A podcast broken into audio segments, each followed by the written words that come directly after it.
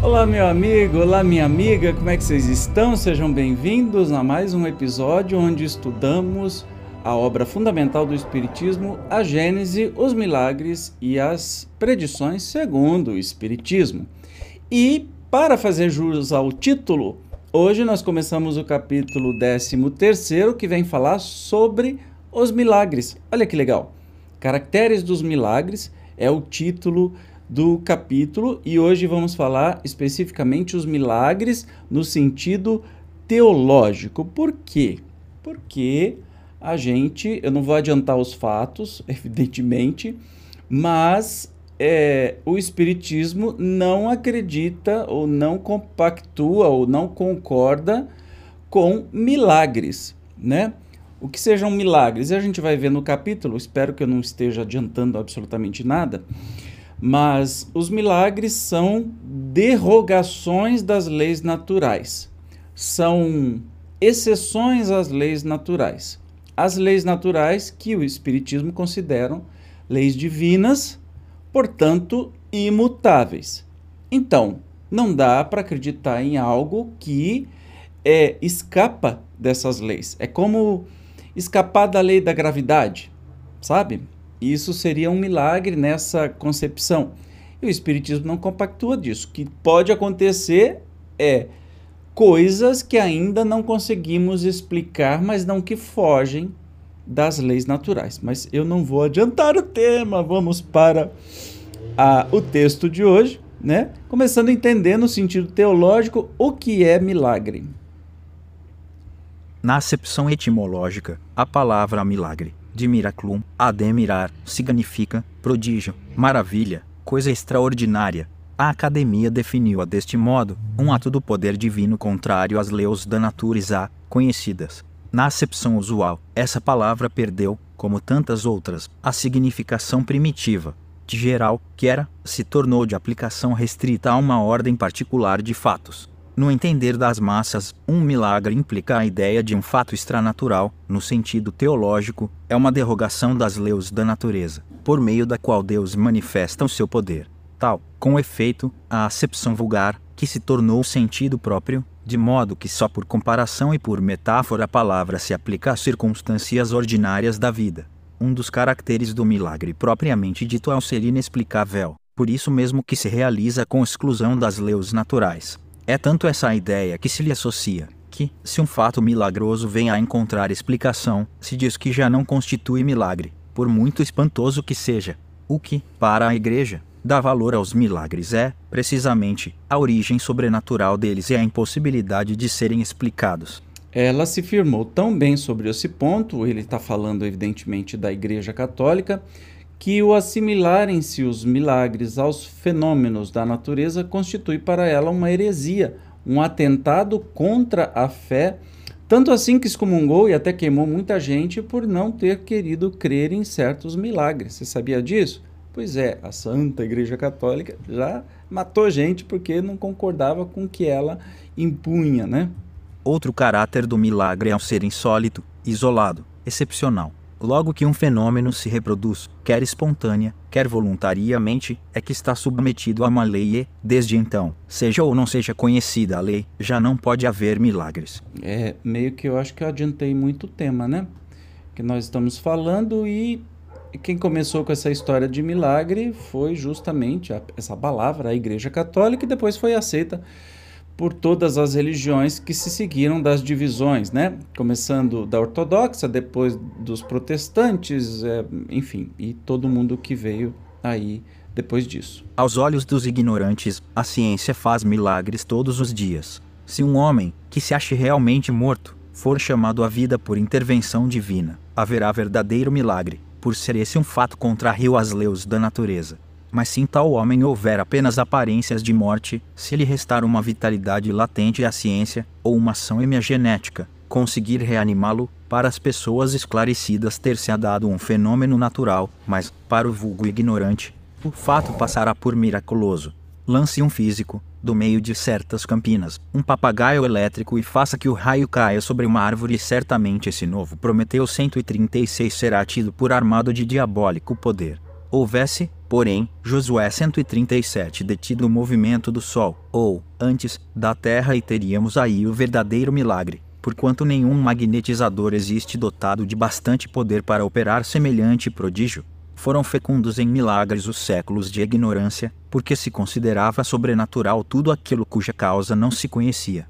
À proporção que a ciência revelou novas leis, o círculo do maravilhoso se foi restringindo, mas como a ciência ainda não explorara todo o vasto campo da natureza, larga parte dele ficou reservada para o maravilhoso. Então, tudo que não se conhecia se chamava de milagre, né? Muitos é, fatores, muitos acontecimentos comuns que a ciência explica hoje, no passado, quando, é, quando se ignorava, se chamava de milagres, né? E ai daquele que discordasse é, que era um milagre, entende?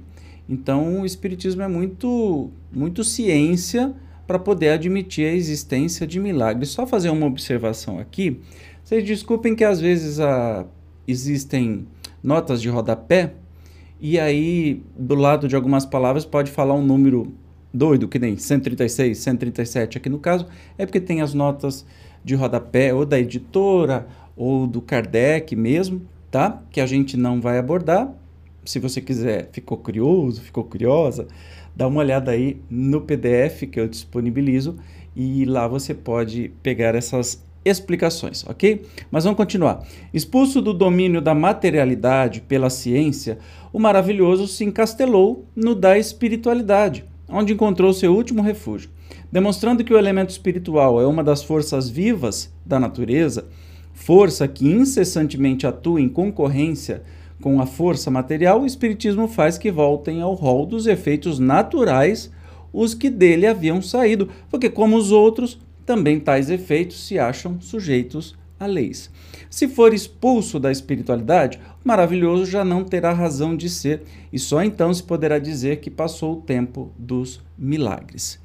Então, que a gente possa compreender o seguinte: ah, você quer dizer então que o Espiritismo não acredita em milagres? Eu acho que não seria essa palavra de não acredita. Mas quando a gente. Né, e, e é interessante, Kardec sempre muito pedagógico, nos traz aí a concepção teológica da palavra milagres, né? Não faz sentido. Será que você acredita? Agora, depois de conhecer isso, né? Não acreditar em milagres não significa que você está negando a existência de Deus ou de algum acontecimento desconhecido, desconhecido. Mas, pela lógica, nós não podemos achar que Deus, inteligência suprema, não aquele Deus bipolar bíblico que a gente estudou aí nas, nas, nos episódios passados, inteligência suprema criou tudo numa organização, num alto funcionamento incrível coisas maravilhosas no universo inteiro, não só no nosso planeta. E aí você chama de milagre alguma coisa que escapa a essas leis naturais, a essas leis divinas, ou esse trabalho perfeito da criação. Entende? Eu acho que acreditar em milagres é duvidar do trabalho bem feito que Deus fez é duvidar. É, tá, eu acredito que Deus é bom, mas aí tem um milagre aqui, que aí é, graças a Deus, esse milagre, mas você está falando, olha, Deus, você não foi tão perfeitinho, porque tem algumas coisas que escapam ao seu controle. Entende? Como é que é a coisa? É, então, o Espiritismo, eu não sei se é essa palavra, não é, não é acredita, não concorda com a palavra ou a definição de milagres. Simples assim. O que muita gente chama de milagre, o Espiritismo busca outra explicação, especialmente nos fenômenos mediúnicos, tanta coisa que foi testada e comprovada, não é? E aquilo que o Espiritismo não conseguir explicar, assim como a ciência, ele sabe, sabemos todos que existe alguma lei, alguma coisa, alguma algum processo natural que a gente não conhece ainda, né? Que a gente ainda não compreendeu. Imagine na época de Kardec, nem precisa ir muito longe, na época de Kardec, alguém olhar para um celular, um smartphone, que nem a gente tem hoje. tem acesso à internet e videochamada, só videochamada, vamos só, só botar nisso. O que é que Kardec olharia para isso e falaria: Nossa, que milagre! Não, Kardec não falaria que era milagre. Mas ele falaria: Olha, não conhecemos essa ciência nova. Pensa numa máquina do tempo e alguém chega lá. Primeiro, vai ficar assustado que alguém chega do futuro. Segundo, que tenho certeza Kardec iria dizer: olha, são leis, são conhecimentos que a gente ainda não tem, mas eu sei que isso é possível existir. E hoje a coisa mais comum do mundo é uma, né? Todo mundo, ninguém fica se perguntando, nossa, como é que a eletricidade pode ser distribuída de uma maneira tão pequenininha, gerando bits, gerando é, contatos assim, é, liga, desliga e faz funcionar tudo isso dessa maneira. E aí nós temos toda a tecnologia que vem explicar uma ciência que não nasceu do nada, foi toda construída. Portanto, do mesmo jeito é milagre, algo que a gente não compreenda hoje, mas daqui a 10 anos nós vamos compreender, vai falar, vai ser uma coisa até comum para a gente. Entendeu? Ficou claro?